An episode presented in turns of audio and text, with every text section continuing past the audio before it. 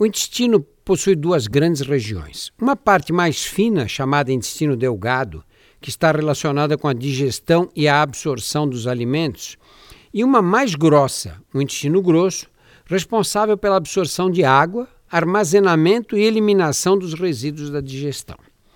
Câncer na região mais fina do intestino, no intestino delgado, é muito raro.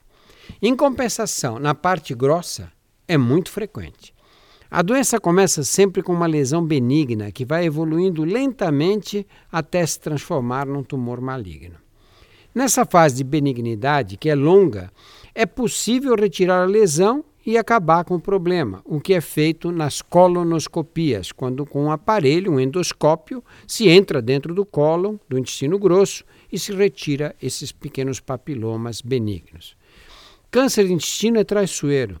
Quando se manifesta, já é razoavelmente grande, porque na fase inicial ele costuma não dar sintoma nenhum. Dependendo da localização, os sintomas mudam. Se ele estiver situado do lado direito do intestino, os principais são enfraquecimento, anemia e alteração da frequência das evacuações.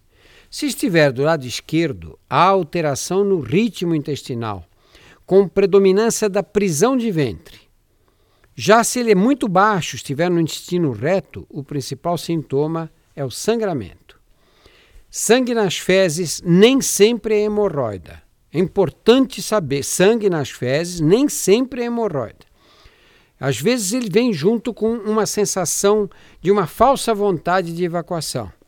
E essa insatisfação é, pode ser sinal de um tumor de intestino ou de doença inflamatória. O câncer de intestino é um tumor traiçoeiro. Em geral, ele vem precedido de alterações do ritmo intestinal. O intestino prende, depois solta, depois volta a prender. Com anemia, sangue ou catarro nas fezes e emagrecimento. Esses são indícios de que a pessoa pode estar com a doença.